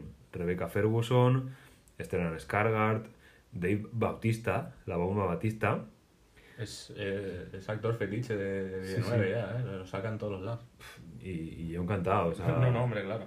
de verdad, no- nunca lo hubiera dicho viendo, viendo en el ring haciendo el, el Parguela, que va a ser un buen actor, pero ahí está. Charlotte Rampling, Oscar Isaac, Zendaya y Javier Bardem, el incombustible Javier Bardem. ¿De qué va Dune? Pues yo me he enterado hoy. Porque francamente no estaba muy puesto. eh, hay mm, una saga de libros que básicamente giran alrededor de este imperio galáctico controlado por, por las grandes casas, ¿no? Atreides, Harkonnen. Y la, la peli original va de Paul Atreides, heredero de, de la casa Atreides, evidentemente, acude a a Arrakis, que es el planeta donde se recolecta la especia que, digamos, eh, controla un poco el universo, ¿no? Porque eh, controla el tráfico espacial Sí. por completo y es el único... combustible, creo, también. ¿no? Ese combustible es combustible, es que hay un lore, Sí, sí, por eso te digo. Claro. Es la sustancia que usan una especie de orden de, de- orden de monjes para teletransportar las, las naves de una parte a la otra del universo. Por eso es el centro de... Y bueno, hay, hay una movida aquí de, de eso, de diversas órdenes, digamos, de, de monjas galácticas En Arrakis están las plantas de extracción de especia y estos gusanos gigantescos que creo que es de lo que nos acordamos todos, Sí, que atacan las plantas y demás. de Dune. Exacto. Eh, la especie también pues eh, incrementa habilidades mentales, que es por lo que estos monjes, digamos, pueden teletransportarse, teletransportarse a través del universo. Y bueno, la peli es... eh, el enfoque es un poco un juego de tronos entre casas, ¿no? Ahí, en pleno Arrakis, por ver quién, quién controla el planeta y quién controla la especie, porque quien controla la especie controla el universo. vale, eh, teníamos unas cuantas cosas, pero realmente no hay nada de interés, así que vamos a pasar directamente a videojuego. Sí. O esto se nos va de madre. Vamos a pasar a videojuegos y vamos a empezar por qué hemos jugado. ¿Qué hemos estado jugando estas dos semanas que, que no hemos hecho podcast? Más, Pues, o, más o menos aquí va estado compartido. mm, sí, aquí hay temita. Empieza tú si quieres. Sí, adelante. Eh, lo más gordo que he jugado yo últimamente, Kingdom Hearts. Kingdom Hearts 3. Eh, muy deseado. Muy, muy deseado y para mí no me ha decepcionado. He visto opiniones de todo, como siempre, de fans enfadadísimos, fans que les ha encantado, gente que... Enfadadísimo, en serio. Sí, Hostia. sí. No muchos, no muchos. claro. De normal, lo, lo más normal es así un, un sentimiento general de contento, pero he visto alguno enfadado. Eh, yo, ya os digo, no me lo paso todavía. Eh, le he tirado unas veintipico horas. También es que soy de ir a ritmo lento. Tú me has Mm. visto jugar y me gusta explorar Sí. hasta el último puto rincón del mapa. Y ir entre juego y juego también, Sí. muy lo tuyo de Sí, eso también. cambiando. Eh, pero eso, muy bien. Eh, remarcar que es súper bonito. Es el más bonito de la saga con diferencia. Muy colorido, muy dinámico, mucho movimiento. El sistema de combate, pese a que para mi gusto eh, ha reducido muchísimo la dificultad. Mm, Lo cual lo puedo ver incluso una putada. Porque los anteriores, sobre que no eran excesivamente difíciles, sí que algunos jefes te suponían un reto. Este por ahora está siendo un paseo en ese, en ese sentido. sí. Me parece incluso más divertido, lo que pasa es que, claro, si quieres un puntito más desafiante, te decepciona. Claro, si quieres un balance. Si lo que quieres es ver la historia y no pasar rápido, pero divertirte y bien, es un juego donde adelante. Mm. Pero eso, ha reducido un poquito la dificultad. Y otro tema que no, me, no es que no me haya gustado a mí, sinceramente, como aquel, pero que he visto bastante descontento, es que es un juego muy esperado, que se ha hecho mucho eco de él y de la saga Kingdom Hearts a lo largo de los años. Y ahora hay mucha gente que no lo había jugado con anterioridad, si ahora sí que ha tenido acceso ya no solo al juego, sino a poder verlo en, otro, en otras plataformas como Twitch y cositas estas. Claro. Y al no tener este juego un resumen como tal de todo el lore, Mm, ni nada, es un juego que te mete directo en el mundo Kingdom Hearts, suponiendo o presuponiendo que ya sabes todo el resto. Claro, iba súper perdido. Tiene, claro, tiene una- unos vídeos que, que es una especie de libros de memoria y tal, que son unos 10, 15 minutitos de vídeo con donde te ponen la, la estructura básica de la historia hasta ahora, pero no ayuda al lore. Sí. pone la estructura básica de, de- de cómo se ha llegado al 3, pero no te da el lore necesario como para entenderlo. Entonces, gente que ha entrado de nuevas, y Mm. no ha sido poca, porque es el juego mira, ha duplicado en ventas, el 2 creo que ha sido, una, Sí, una ha hecho burrada de ventas. Pues que el 2, o sea, ha habido 12 en la saga, pero es que el 2 Sí. salió en 2006. Claro.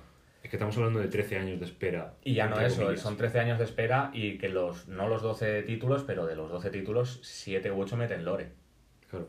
Que es la putada y es lo que a lo mejor se puede haber hecho mal. Que la gente entiende Kingdom Hearts 3, pues con jugar el 1 y el 2 ya voy bien. Mm. Y no, no, no, no. De hecho, esta es la secuela de, de Kingdom Hearts 3D. Kingdom Hearts algo o 3D, no sé, pero es Ah, sí, sí, técnicamente sí, es la secuela de. Por eso que quiero Sí, decir. incluso de, de juego, un juego que sacaron para móvil y todo de Kingdom Hearts que también metía lore. Entonces entiendo que ha sido poco, po- muy poco accesible si no lo controlabas ya de antes. De hecho, hay mucha gente que, que, que lo ha visto, ya se ha introducido en este mundo y antes No de jugarlo bien. se ha visto un vídeo de una hora en YouTube resumiendo el lore hasta entonces. Yo me Entonces, vi el, yo bueno. me vi el de 15 minutos de IGN porque. Sí, y sí, me, y sí. me quedé un poco igual, no te voy a mentir, me quedé en plan que. No, es que tienen mucha movida ahí metida. Es muchísimo. Pero bueno, en general, como fan del juego y el juego como tal, muy bonito, muy colorido y muy disfrutable. Mm. Y ya os digo, si estáis metidos en el lore, es un añadido que, que es. Coño, tiene muy buenas cositas. A mí me, me atrae, entre comillas, pero me atrae esta parte de, de meter los mundos de diversas propiedades de Disney, porque meten Hércules, Piratas del Caribe, Winnie the Sí. Pooh, Toy Story, Monstruos S.A., Big Hero 6, Enredados y Frozen. Y Las me- de Pixar, si no me equivoco, es la primera vez que las han metido. Sí, Porque no sí. recuerdo ninguna más. Piratas del Caribe sí que la metieron en el, en el segundo Kingdom Hearts. Sí, aparte de ningún otro. A ver. A Jack Sparrow metieron por ahí. creo. Sí, bueno, el mundo de Kingdom Hearts estaba que Sparrow, está- lo de la, o sea, de Kingdom Hearts de Piratas del Caribe, de la primera. Hmm. Pero de Pixar creo que no habían metido ninguna hasta ahora. Me suena que no. Creo que la más novedosa que habían metido era Lilo y Stitch, que la metieron en Beat by Sleep. Y después de eso no metieron no metieron ninguna de Pixar. Ahora, claro, han metido Toy Story, Claro. Enredados, Frozen, han metido un huevo. A mí me gusta por cómo tienen que balancear todos los estilos visuales de, Sí. de todas las pelis y lo tienen que juntar y que quede más o menos cohesivo. O sea, me parece un esfuerzo guapo. Además, también he visto algunas, algunas comparaciones de cómo, por ejemplo, en el mundo de Frozen han literalmente recreado escenas El- de Frozen. el- la, la escena musical Sí, de, lo de Elsa. sí. Y, está, y está mejor que en el la Let o sea, a mí me gustó más que en la película, me, me- me transmitió más. Está muy bien Está recreado. guay. Y eso, si- sigo sin hacerme la idea de, de estar viendo un videojuego y que de repente salga el puto Goofy por ahí. Pero bueno. También esto es algo que he visto de, de quejarse de la gente con- que llegaba de nuevas también, que no se lo esperaban. Que se pensaban que Disney tenía un poquito más de peso Hmm. y se han encontrado con que realmente está como un trasfondo, como que es, es, es un decorado.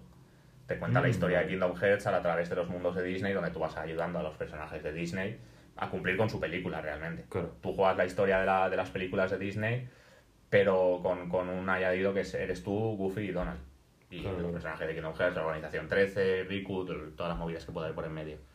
Y la gente se pensaba que era un poco más De la historia de. Disney y el Kingdom Hearts es un trasfondo y es al contrario, entonces ha sorprendido un poco, pero bueno. Claro, claro. Además de que la historia de Kingdom Hearts es infinitamente más enrevesada. Uf, Con lo sí. cual. Es lo que me decía un amigo, que, que es que realmente no está hecha para niños y que la mayoría de los fans de Kingdom Hearts cuando lo jugamos teníamos 10, 12 años.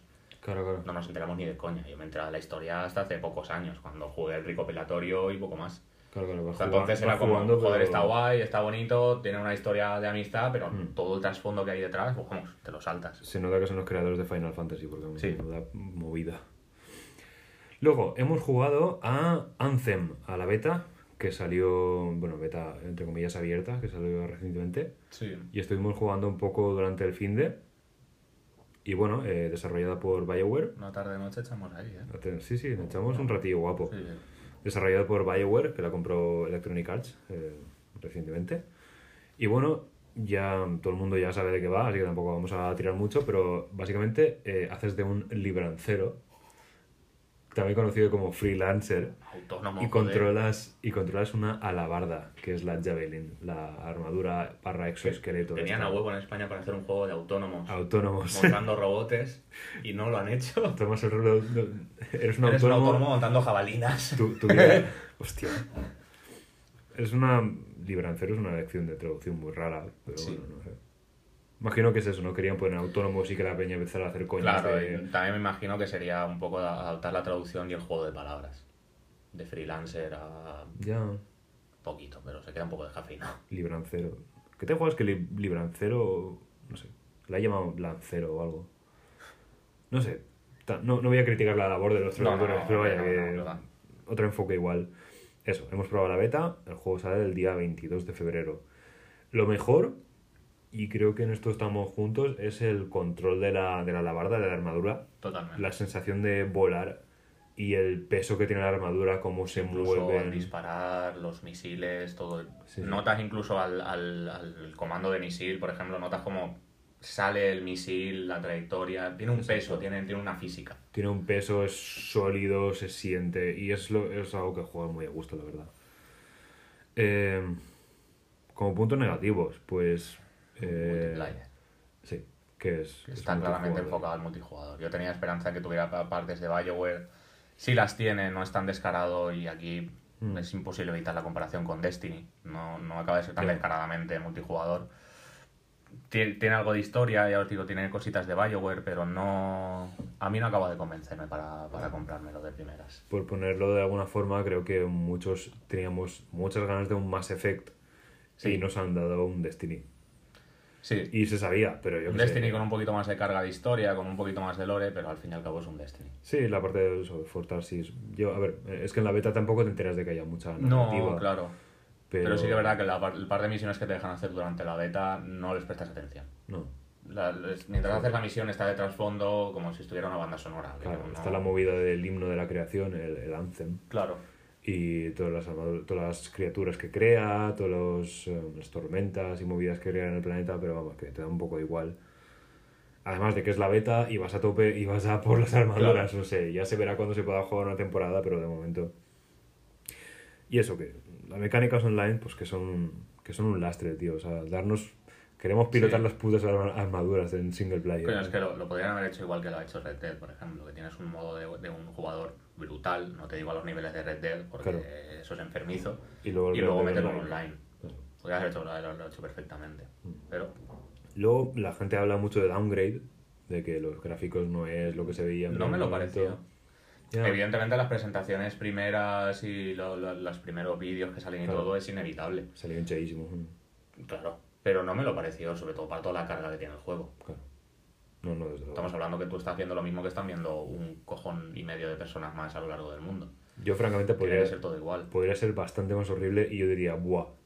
¡Qué guapo está! Sí. O sea, no- Además, al final es que ahora ya competimos en unos niveles de gráficos que es que ya un poquito más, un poquito menos da igual. Ya creo que lo que importa es más que, que sientas que el juego, que Sí. tenga esa garra como God of War, como las armaduras en este caso, que se note ese, esa sensación ¿no? al jugar y al manejar tu personaje. Vale, eh, otra beta. Eh, en este caso será de Jump Force, Sí. desarrollada por eh, Spike Chunsoft bajo el, el eso de el cuidado de Bandai Namco. Mm. Juego que sale el día 15 de este mes. eh, la pude probar yo, esta vez no, no la jugó. Hmm. Me gustó más de lo que yo pensaba. Este juego no tenía ninguna esperanza puesta en él. No por nada. No me, no me gustaba físicamente. El, el aspecto que tenía no, no me gustaba nada. Sí, creo que coincidíamos en que era feote. Lo jugué y me pareció menos feo. Al jugarlo, sin embargo, me sigue pareciendo que no cuadra bien. Sí. Eh, Tiene un tono demasiado humano, demasiado realista, demasiado serio. Yo prefiero algo más rollo Smash, una mezcla de tonos, algo que... Coño, está mezclando muchas series. Al fin y al cabo es, es inevitable que se mezclen estos tonos de lo mismo que Sí. decías tú en Kingdom Hearts al final y al cabo. Yo me he puesto un par de vídeos y me sorprende lo... eh, con todos los personajes súper coloridos que tiene, porque tiene, claro, Es muy gris. Tienes, claro, es muy gris. Tienes 42 personajes de diversas series de la, de la Shonen Jump. Es, es un juego de lucha todo esto, ¿no? que no hemos comentado. Ah, claro, ya. Es un juego de lucha No, de no, por 42 supuesto. personajes de la Shonen Jump, por eso se llama Jump Force. Y tienes personajes súper coloridos y las sombras son grises. O sea, es como Sí. las sombras es, es todo un fundido negro constante. Y yo qué sé, dale mucha más... Sí. más- Dale más brillitos. Esto tenía que haber sido mucho más Kingdom Hearts de lo que, de lo que parece, ¿sabes? Mucho más anime, vaya. Sí, sí, muchísimo más. Y sí, ya os digo, me gustó, el modo de combate está muy bien, es muy fluido, las animaciones, los combos, está bastante bien. Sigue un poquito la línea de los, de los Naruto, los Mm. juegos de Naruto. Mismo tipo, hay un, un par de botones para los ataques especiales, uno para ataque débil, uno para ataque fuerte, un agarre, una, una carrera, un botón para carrera, un dash Claro. y uno de bloqueo. No tiene está. más simple que el mecanismo potijo. Hostia. Pero no sé, no acabo de convencerme. Me pasa lo mismo que con el Anthem, lo veo muy enfocado al online. Sobre claro, que es Mm. una beta en la que solo teníamos combates rápidos, contra la IA o contra jugadores. Bueno, no da para mucho más. Pero ver, tendría que jugar la historia, tendría que ver la historia para decidir, decidirme a comprarlo o no. Porque lo veo, ya os digo, por ahora muy enfocado al online. Yo me parece que tendrá una historia de, de mierda. Más que nada Espero porque... equivocarme porque es un juego que la verdad tengo ganas de que me guste, Ya. pero todavía no lo he conseguido. Es que el planteamiento tampoco te da una historia muy allá, porque es como que se, en un mundo se abren portales y aparecen de repente todos los personajes de la, Jump, de la Shonen Jump ahí. Sí. Y yo qué sé, que tampoco puedes hacer una historia muy sólida de ahí para adelante. Pero bueno. A mí, me llama la, la atención por cómo puede ser un combate entre Naruto y Yu-Gi-Oh! O sea, Es que eso ya lo viví en, en la DS. sí. Con el, el Jump Stars. Que solo salió Hostia. en Japón. Lo que pasa que yo conseguí jugarlo aquí, una versión que habían traducido a medio inglés, medio japonés, que se podía jugar muy bien. Claro, claro. Y ese juego me encantaba. Pero sí que es eso, aparte que era un 2D, no era un 3D y era en la DS. Ah, y vale. Es más fácil hacerlo bien, eran unas batallas de scroll lateral y todo. Desde luego. Sí que ahí sí que se mezclaban los tonos. Hmm. Ahí sí que veías el distinto tono que tenía Naruto, con el que tenía Bleach, con el que tenía Dragon Ball. Se hacía un poquito más ameno y no estaba para nada enfocado al online. No, O sea, sí que tenías su, su parte online, pero tenías tu modo historia, tenías tu modo desafío, tenías tu, Claro. tus torneos, tus partidas contra la máquina, donde te daban recompensas desbloqueables, eran muchísimo más disfrutables. Tenías una progresión y unas opciones afuera Claro, de la yo si de- me dan eso en este juego me lo pillaré seguro, Sí. seguro, porque eso me pesa muchísimo más que el juego me parezca más bonito, más feo, pero por ahora no me lo parece. Sí, no es compra de, no es compra de día uno, la verdad. No, para mi gusto no. Otro juego multijugador que decimos que no nos gusta, pero bien que estamos jugando como unos capullos. Eso es una relación de amor-odio. Sí, eh, no es un juego reciente porque salió en febrero de 2017. Eh, hablamos del For Honor, desarrollado por Ubisoft dos. Canadá. Dos años ya, 14 de febrero de 2017. Eh, ¿De qué va? Pues es un juego de combate medieval, entre comillas, y, y con diversas modalidades. Básicamente eh, encarnas a un soldado de diversas facciones, o bien samuráis, o bien vikingos, o bien caballeros, que son los típicos caballeros medievales, o recientemente ha salido una expansión con eh, guerreros chinos. Eh, es un combate muy técnico con una mecánica de, de poses según la, la cual eh, eh, digamos que colocas tu arma en una dirección o en otra para bloquear o para Una atacar. guardia, Sí, exacto. distintos tipos de guardia. Tienes di- diferentes tipos de guardia. Y está, está muy guapo. Le hemos estado dando Borja y yo y la verdad es que... Yo ver, bastante mejor de lo que me esperaba y de lo que hablaban, pero también es, es un juego que lleva ya dos años Sí. y está corregido, está en su tercera temporada ya. Exacto.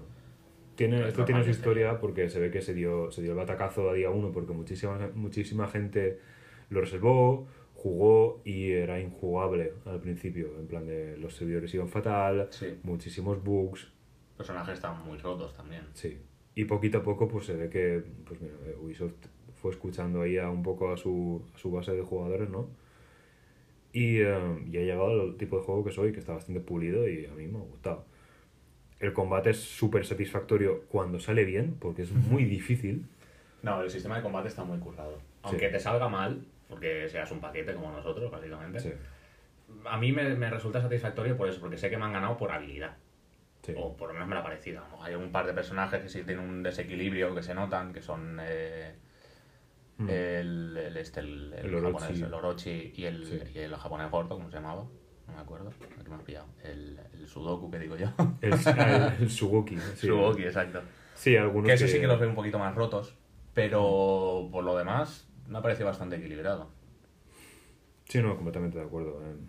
A mí, a mí me ha gustado mucho. Es, eso es, es muy difícil, tiene una curva de dificultad Mm. así jodida y además... eh, De aprendizaje hasta que te acostumbras Sí. es frustrante. Y el multijugador te empareja con gente que tiene claramente una habilidad mucho mejor que tú y que yo no me creo que hayan ganado y perdido las mismas que nosotros ni de coña. Sí. Pero bueno, te empareja y te lo tienes que comer y nosotros nos están destrozando. Pero bueno. Ah, también- Poco a poco destrozando. No, mal. bueno, a ti no, a mí. Luego, por poner un pero, eh, el control, a ver, es- el tema de la guardia es complicadito, entre comillas, tiene que, tienes que tener muchos sentidos ahí ah, en la pantalla y yo sí que agradecería, hay veces que haces una guardia, con lo cual se supone que estás bloqueando por un lado, y te tancan por ese lado y deberías parar el golpe, igual. pero no lo paras. Porque a lo mejor te pilla justo, Exacto. es lo que hablamos, justo en, la- en medio de la animación de cambiar de una postura de la guardia a otra. Exactamente, te y para, esa digamos, transición, si te pilla a mitad del golpe, te entra.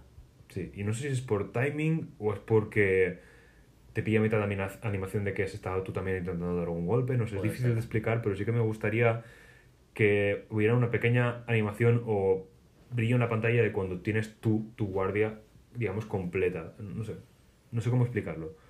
Me gustaría que mm, fuera más fácil parar, igual es una forma de decirlo más directa.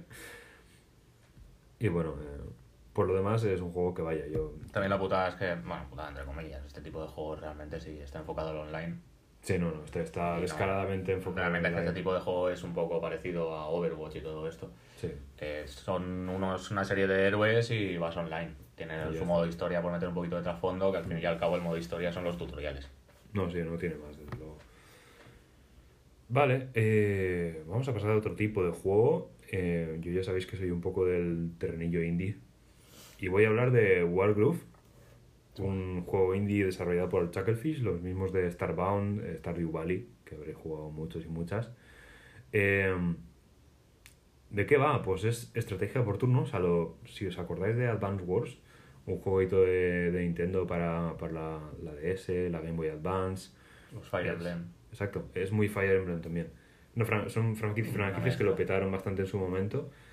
Y eh, este, pues, es- funcionalmente es casi idéntico, la verdad. Eh, tienes cuatro facciones con unidades que son básicamente idénticas. O sea, cada facción tiene sus espadachines, sus arqueros, sus gigantes, con lo cual es más o menos idéntico.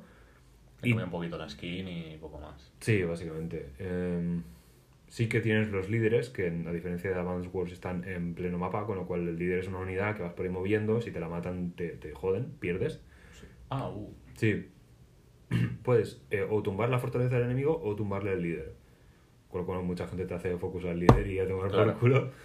Jodido, es más, era más jodido defender el líder que, que la Sí. fortaleza. sí, además de que el líder te interesa que esté a primera fila porque tiene habilidades muy útiles y porque en combate es, es una bestia. O sea, te interesa tenerlo ahí. Pero como te Mm. hagan un poquito de focus te, te han jodido. Em, el estilo visual es muy bonito. Hay perretes. hay, hay unidades. Ojo, con perro gana. Compradlo ya. Hay unidades que son perros, básicamente, perros de combate. Que además cuando los derrotas no, no se mueren ni nada porque daría un montón de lástima, simplemente huyen. Con lo cual, eso me ha parecido un respeto muy bien, porque los perretes se respetan. Luego, el combate simple, pero engancha. O sea, la mecánica es muy de tira para adelante, turnos, ataca, retírate, controla aldeas o, cuarteles para, para crear unidades y para ganar dinero, que no te lo roben. Son mecánicas simples, pero enganchan. Aunque la dificultad jodida, porque mm, tus unidades son mucho más flojas de lo que parecen y los ataques son mucho más letales de lo que parecen, con lo cual si has tomado una serie de más decisiones en una partida, te van a matar y punto, y de ahí no hay vuelta atrás. Me he perdido yo personajes en Fire Emblem por, por hacer el capullo, me Sí. cuenta. Pues aquí te van a reventar. o sea, te, te pueden hacer un efecto dominó del copo en un momentito. Y bueno, luego que la historia es majita, pero la historia es, es- es como de fondo, es típica historia de, de estos juegos, ¿no? Que está ahí para cumplir su papel, pero que realmente no es nada que digas, Buah, quiero seguir por la historia, no, quiero seguir porque es, es majo el Muy juego. divertido. Como mm, algo que me, pare- me parece relevante, sobre todo porque es un juego indie, eh, a los tres días de lanzamiento le fue también que cu- eh, cubrió los gastos de producción. Sí, Con este lo lo, cual- ha petado muchísimo, lo ha petado Sí, muchísimo. sí, sí. Todo lo que gane de, aquí en adelante ya son beneficios, Claro, con lo cual En PC no lo sé, pero en Switch, por ejemplo, ha pegado, es muy de Switch. Yo, ha pegado buena hostia. Yo me lo voy a pillar para la Switch. yo lo tengo para PC. También eh, decir que admite crossplay, o sea, puedes jugar. De Mm. hecho, yo voy a jugar con Borja cuando se lo pille de, de PC a Switch. Y es mucho para Switch, porque te, te sacas la Switch en cualquier momento, en el metro, en un tren, lo que sea, y juegas un ratito. Y es muy para eso. En el PC se hace un poco. Se queda corto para lo que es un PC, pero vaya. Incluso el mío, que es un chusco, un chusco de madera. Vale, vamos a pasar a otro juego que también de estrategia por turnos, también indie, desarrollado por Stoic en, en Estados Unidos. De este ya hablé en el podcast pasado, pero no, no hablé mucho. Es de Banner Saga 2. dije que iba a hablar del Culti, Simulator, no sé si lo dije, creo que lo dije por Twitter o algo. eh, Puede ser. El caso es que no voy a hacerlo porque Una, una, una de las dos. sí, no Creo que lo mencionaste o que te lo acababas de pillar en, en el último podcast. Pero. Puede ser. Sí, algo así dijiste. Em, el caso es que este, bueno, este juego de Banner Saga 2 es la secuela del primero, evidentemente. Sigue los eventos de la guerra contra los Dreads. Eh, Es un mundo medieval, básicamente. Un mundo medieval en el que hay una guerra contra una raza de, digamos, ogros, vamos a llamarlos, que huyen del norte, donde viven ellos, porque hay una oscuridad que se avecina en el norte, y mm, huyendo, pues se topan con los reinos de los humanos. Los humanos y los Barl, que son una raza de. una especie de. Vamos a llamarlos gigantes con cuernos, que conviven más o menos bien con los humanos, y bueno. eh, todo va de la guerra contra los Dreads y de ir básicamente huyendo de toda esa invasión masiva de los Dreads y de la, una especie de oscuridad sobrenatural que se avecina desde el norte. El 2, eh, digamos que reemprende un poco esta trama, ¿no? Y que después de derrotar a uno de los mayores generales de los Dreads, el ejército se ve obligado a retroceder y a buscar la ayuda del rey en la capital del reino, que se llama Arberrang. y tú básicamente controlas la, la caravana esta de humanos y, y Barley, de refugiados entre comillas, y tienes que tomar decisiones, tienes que racionar comida, eh, subir de nivel a tus, a tus personajes y tomando decisiones, porque continuamente tienes que estar viendo si admites a, a refugiados de más o no, viendo si tomas una, dirección u otra, Europa Simulator. tal cual, tal cual. Viendo si, si te metes en la movida de hacer este combate que te puede dar, puedes subir de nivel de tus PJs, pero también te puede reventar. Probablemente te revienta porque el juego es difícil, limpio. El juego siempre vale para casa. Sí. Eh, puntos positivos. El estilo visual es muy bonito, muy bonito de ver. Eh, inspirado un poco en el arte de, de la Villa Durmiente de 1959. Tiene un estilo muy bonito y los paisajes son muy chulos. He subido varias capturas. y de mi Instagram a ver las capturas.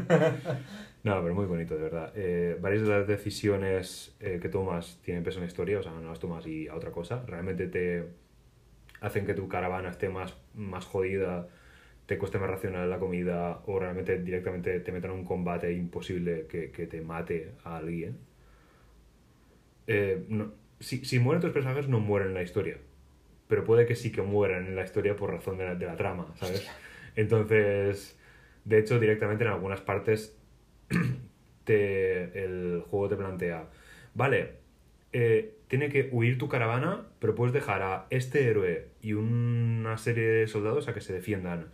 ¿A cuál héroe dejas? Y te, deja, te pone dos. Y no son dos de los malillos. Hostia. Te deja dos que probablemente serían importantes en la trama y que además y, son y- buenos. y eso sabes que van, van muñeco seguro, ¿no? Eh, Probablemente, sí. Uf. Hay una, hay una vez que no.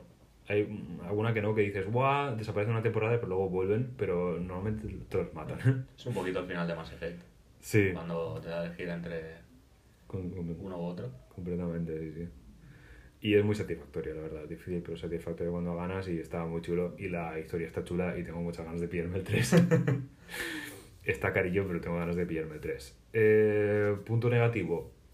Algunas mecánicas no están explicadas del todo porque el combate es eso, es dificilillo y tienes que ir un poco a, a probar. Y bueno, esta dificultad y este ritmo pues, pueden ser para todo el mundo. Por lo demás, a mí me ha encantado. Muy bien, eh, vamos bien de tiempo.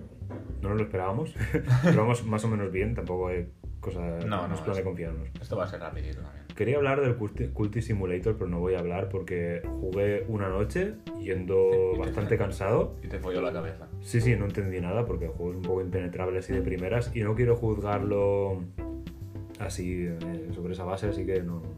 Cuando juegue más ya hablaremos bien. Vamos a hablar de novedades así muy de pasada, eh, no nos vamos a detener mucho en esto. Tanto el Metro Exodus como el Far Cry New Dawn salen el día 15 de este mes. Sí, junto con el Jump Force que ya hemos comentado. Exacto. Joder, vaya, vaya día.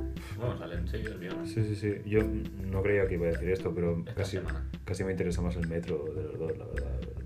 De, Far- porque el de los Cry- que salen el día 15, el metro sin duda para mí el, Sí. el, el que más para mí el que más interés me genera. Sí, no, y de, y de estos dos también, porque el Far Cry New Dawn al principio parecía que tenía un poquito de. O sea, aparte de ser pues, apocalíptico, de tener cositas de diferentes, parecía Sí. que era más diferente y. Al final, por lo que ha dicho todo el mundo, es un DLC de, Es un DLC. Es, es, del Far Cry 5. es descargadísimo. eso, esto ya lo dijimos en el anterior podcast y, y es, eh, sigue la historia de uno de los finales de Far Cry 5. Aparte que es un spoiler para quien no lo haya jugado. Que esto ya, pero aún así, pero que, que podrías cambiar el sistema un poquito, o sea. Sí. No por ponerles barras de vida a El los único, enemigos. claro, el único cambio que ha habido es ese, el- las barras de vida de los enemigos y el daño de las armas, que Mm. en lugar de ser un shooter clásico es, se acerca un poquito más a lo que es Borderlands o Destiny. Sí, que tienes que Es- darle más caña. Un, un- un elemento más rolero y ya está. Por lo demás, no deja de ser una expansión. Que tampoco me parece ni que, ni que mejore el juego, la verdad. O sea, No. no, no por tener enemigos Cambia. más duros, cambia y ya está. Ya está. Porque de hecho creo que hasta el mapa es el mismo, pero... El mapa es el mismo, pero. A ver, eso a mí hasta me gusta porque si te ha gustado el Claro. anterior, como que vuelves al mismo sitio y ves Y realmente sí, sí es continuación del anterior, porque esto sucede creo que Mm. son 17 años después de la historia de Far Cry 5. Sí, pero sigo siendo en, en Montana. Sí. en el mismo mapa. Sí, sí, es el mismo mapa, solo que cambiado. Que eso sí que lo han dicho que está bien porque es continuación Mm, y que está bien, el está bien hecho el cambio, no son cuatro iconitos más añadidos y ya está, sino que hay un cambio en la demografía y un cambio en todo. sí. Porque ha sido como una especie de apocalipsis. Pero bueno, a mí me sigue pareciendo un DLC. sí, no. te- DLC te- grande. DLC grande y caro. Sí, pero no es un juego completo. No, No, me venga, gusta. Antes vuelvo a jugar al 5 o al 4, la verdad. Antes me pasó el 5, que no lo he pasado todavía. Yo, Y lo jugado. yo jugué al 3 y ya, porque los demás parecían más de lo mismo, pero con mejores gráficos y era en plan, para jugar lo mismo y que me vaya más lento, Sí. pues no juego. Eso, el metro tiene más pinta más que nada por el, el componente RPG, el mundo abierto, entre comillas, que llegaremos con mundo abierto. Hombre, más que los dos anteriores. Desde luego. Ya, ya no es lineal, claustrofóbico todo el rato. No, elimina las partes del metro como tal. Sí. Aquí sigues con el tren, pero vas de, de sitio a sitio. De, de estación a estación. Y dentro de cada estación es como un pequeño sandbox, Hmm.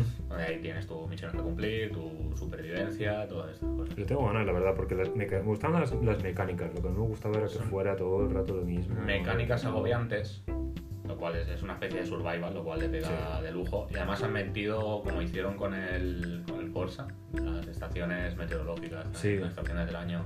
Sí, hay verano, hay invierno, hay otoño y hay primavera. Hay vegano. con sus con, su, con sus variantes postapocalípticas. Hmm. Tiene buena pinta. A, a- a mí es que me agobia. Ya lo dije la última, me agobia. Y los otros dos los tengo, tengo el uno a mitad y el dos por pasar porque me gusta la estética, me gusta la premisa, pero ya no. cada X tiempo tengo que parar porque me, me agobia. A mucho. mí es que el tema de la máscara me toca las pelotas. Y me gusta que sea mundo abierto y que se dosifique. Sí. Porque cada vez que salías del puto metro, cada vez que tenías una parte en la que tenías que ir buscando. O sea, sí, porque aquí tienes que usarlas, pero bajo ciertas condiciones, ¿no? Claro. Siempre. esta es la manera, ¿no? Que no te acose esa mecánica. Porque es que cada vez que pensaba, empezaba pasando un poco bien con el, el Last Light, que fue el último que jugué, es que. "Ah, necesitas la máscara, ponte la máscara, necesitas filtros, busca filtros. Y yo me cago en la puta, me estoy ahogando, déjame en paz. Ya, pero aquí para compensar eso te han metido que las armas se encasquillan más rápido, más fácil. Hmm, Tienes que limpiarlas. que vas a pasarlo mal igual, ¿no? Sí, no, no, no, claro. Eh, se- bueno, hubo cier- cierta polémica porque esta, este juego ya no sale en Steam eh, para los jugadores de PC. Ya no sale en Steam, sino que se va directamente a la Epic Store de Epic Games. Aquí es que ha habido moviditas. Me metería más, pero esto va, va a ser pasar por encima. No sale en Steam porque lo decidieron a última hora, pero sí Mm. hay gente que lo va a poder jugar en Steam porque ya lo reservó y lo tiene pagado. Claro, la gente que lo pagó ya lo Porque en Steam sí que sale, pero el año que viene. O sea, Epic Games tiene la exclusiva para un año. Por un año, sí, sí. Es algo que no tiene sentido ninguno, porque has cogido lo peor de los juegos de consolas, Mm, que al fin y al cabo es el tema de que una consola tenga sus exclusivos y tal, claro. y lo has metido en PC dentro de las mismas competencias. Yo no sé, no, porque es que no, no le veo ningún tipo de sentido a esto, más que Epic quiere hacer más dinero, Yo veo que. pero para lo cual tendrá que haber invertido más dinero para tener la exclusiva, y Sí. durante un año. No es lógico. Epic es- está todo el rato haciendo apuestas a que, a que voy a dejarme la pasta aquí para salido, que le ha más salido bien el gente- Fortnite y creo que no, no lo está sabiendo gestionar. Le ha salido- bien el Fortnite y sí que tiene más exclusividades, entre comillas. De hecho, el de Division 2 va Sí. a estar, no va a estar en Steam, va a estar Sí, pero en- eso está anunciado desde un principio. Es Claro, claro. La, la jugada que hicieron fue, no, salen todo, en Steam te lo reservas, te lo dejas ya comprado, Hmm. y luego el día de salida, pues no, vete a la Epic Games. Hombre, Bueno, si los, lo tengo los de Steam pagado, creo que ya lo tienen. Sí, sí, sí, pero me refiero que no se sabía bien hasta hace poco que, que sí que ibas a poder jugarlo, que si lo tenías pagado en Steam, que lo ibas Ya. a jugar en Steam. Pero mucha gente se asustó porque fue como, joder, si ya lo tengo pagado, ¿qué vais a hacer ahora? ¿Me devolvéis el dinero o me lo pasáis a Epic? ¿Cómo hacéis esta mierda? No, normal, normal. Ahora, a mí me parece bien que le salga la competencia a Steam, porque quieres que no Steam sea, se acomoda en muchas Sí. cosas, aunque funciona de puta madre, es decir. Y no es caro Pero- para lo que podría ser. No. Siendo la única, entre comillas, la única plataforma así Sí. que hay en PC. Epic Games sí que, sí que hace cosas buenas, como eso, le ofrece un... Juegos gratis. te- te- Sí, y como cara a los desarrolladores de, de también. PS, de PS Store y todo esto. Sí, sí, sí. No, eso está guapo. También cara a los desarrolladores les ofrece eh, una comisión Más más grande, bastante más grande de la que ofrece Steam. Creo que ofrece en torno al 30%. Hostia. Steam ofreció una... Creo, ¿eh? Estoy hablando de boquilla, pero mm, creo que el porcentaje que ofrecía Steam era bastante ridículo y de esto se vienen quejando los developers durante bastante También tiempo. ya. supongo que dependerá del nombre del desarrollador. Hombre, claro. Hombre, claro. Vale, eh, quitando este tema. Y también un poco en relación a las tiendas estas eh, en la nube. Se cierra, se ha cerrado recientemente el canal de la tienda de Wii. O... O- Sí, Wii se ha acabado. la Wii Store se, se cerró el 30 de enero. Así que, bueno, espero que os hay- los que tuvierais juegos ahí en la nube os los hayáis bajado ya lo tengáis en un disco duro o algo. Iba a preguntar, ¿alguien juega a la Wii todavía? Sí, tú. Bueno, yo, de- yo tengo una Wii en mi salón, no la uso, pero la tengo ahí.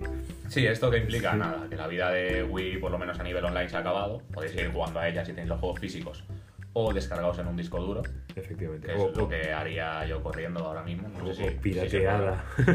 Sí, sí. pero. oh, Oh. Redacted. Redacted. Aquí no se sabe nada. Pi. Pi. Eh, Nada, eso. Final de la vida de Wii. Aquí creo que es lo que estaba comentando antes al ver, que si hubiese sido ya parte de la eShop, porque me parece que no lo era, que era tienda de Wii como tal, igual no haría falta que te bajaran los juegos. No seguirían sacando juegos para la Wii, que es lo que va a hacer la PS Store con, la, con Play 3 y con, Claro. y con PSP y PS Vita eh, a partir de marzo. Pero como es la misma cuenta común para todas las consolas, eso sigue estando ahí. Entonces, como la Play 5 hay cierto rumor de retrocompatibilidad, Claro, guardártelos da igual porque te los vas a poder instalar luego. En este caso, la putada es que no. Es que la eShop creo que se fundó ya con, con 3DS y con Wii U. Sí. Y ahora se ha incluido Switch. Eh, lo, entiendo, lo entiendo también por la- las mecánicas de Wii que para trasladar a Switch pues está complicado. No, no, hombre, claro. Está complicado. Eh, vamos a hablar de otro, de un, un juego así de pasadita más que nada porque en cierta forma es un hito. Ha sido un pepinazo en esta última Sí, semana. y no hemos jugado, tampoco nos llama muchísimo la atención porque hay muchísimos Battle Royales ya. Jugaré porque es gratis y mira, pero. También es verdad. Es que Por probar.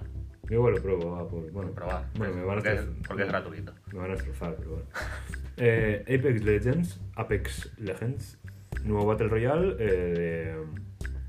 Coño, ya lo diré, de Respawn En- Entertainment, un estudio eh, también de Electronic Arts. Electronic Arts lo tiene todo, tío. Sí.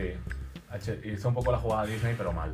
Porque lo compró todo, pero luego no, no está sacando provecho de la mitad. Bueno, pero tú hablas de Star Wars.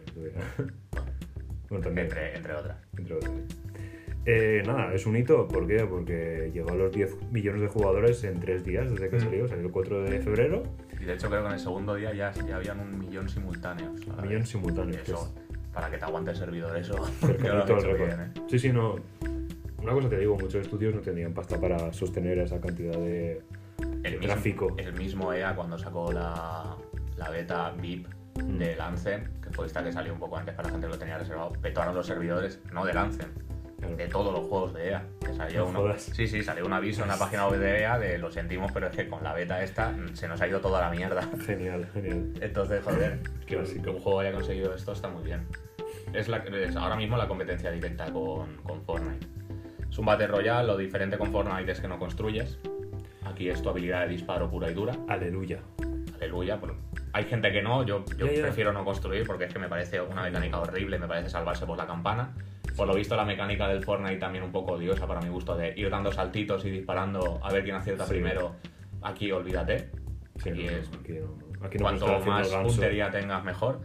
Y el cambio es que es eh, tiras de un sistema de parecido a Overwatch con héroes. Mm. En vez de ser tú pillando materiales, pillando armas y tal, Claro, tienes tú tienes tu héroe, cada uno con su habilidad.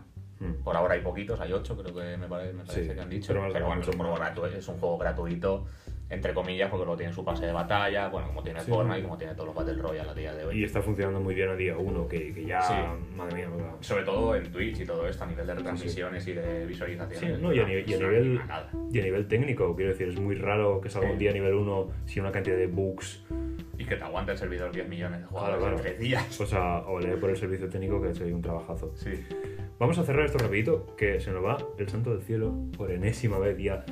Eh, recordaros el Ask FM que tenemos, que francamente yo espero que nadie nos haya preguntado algo importante porque... eh, vamos a ver, hemos contestado a unas cuantas preguntas, pero es que por alguna razón Ask FM está poblada de, de bots o gente que pregunta chorradas. Entonces, cada vez que entro a Ask, Hay mucha basura. Sí, me encuentro 50 preguntas en plan.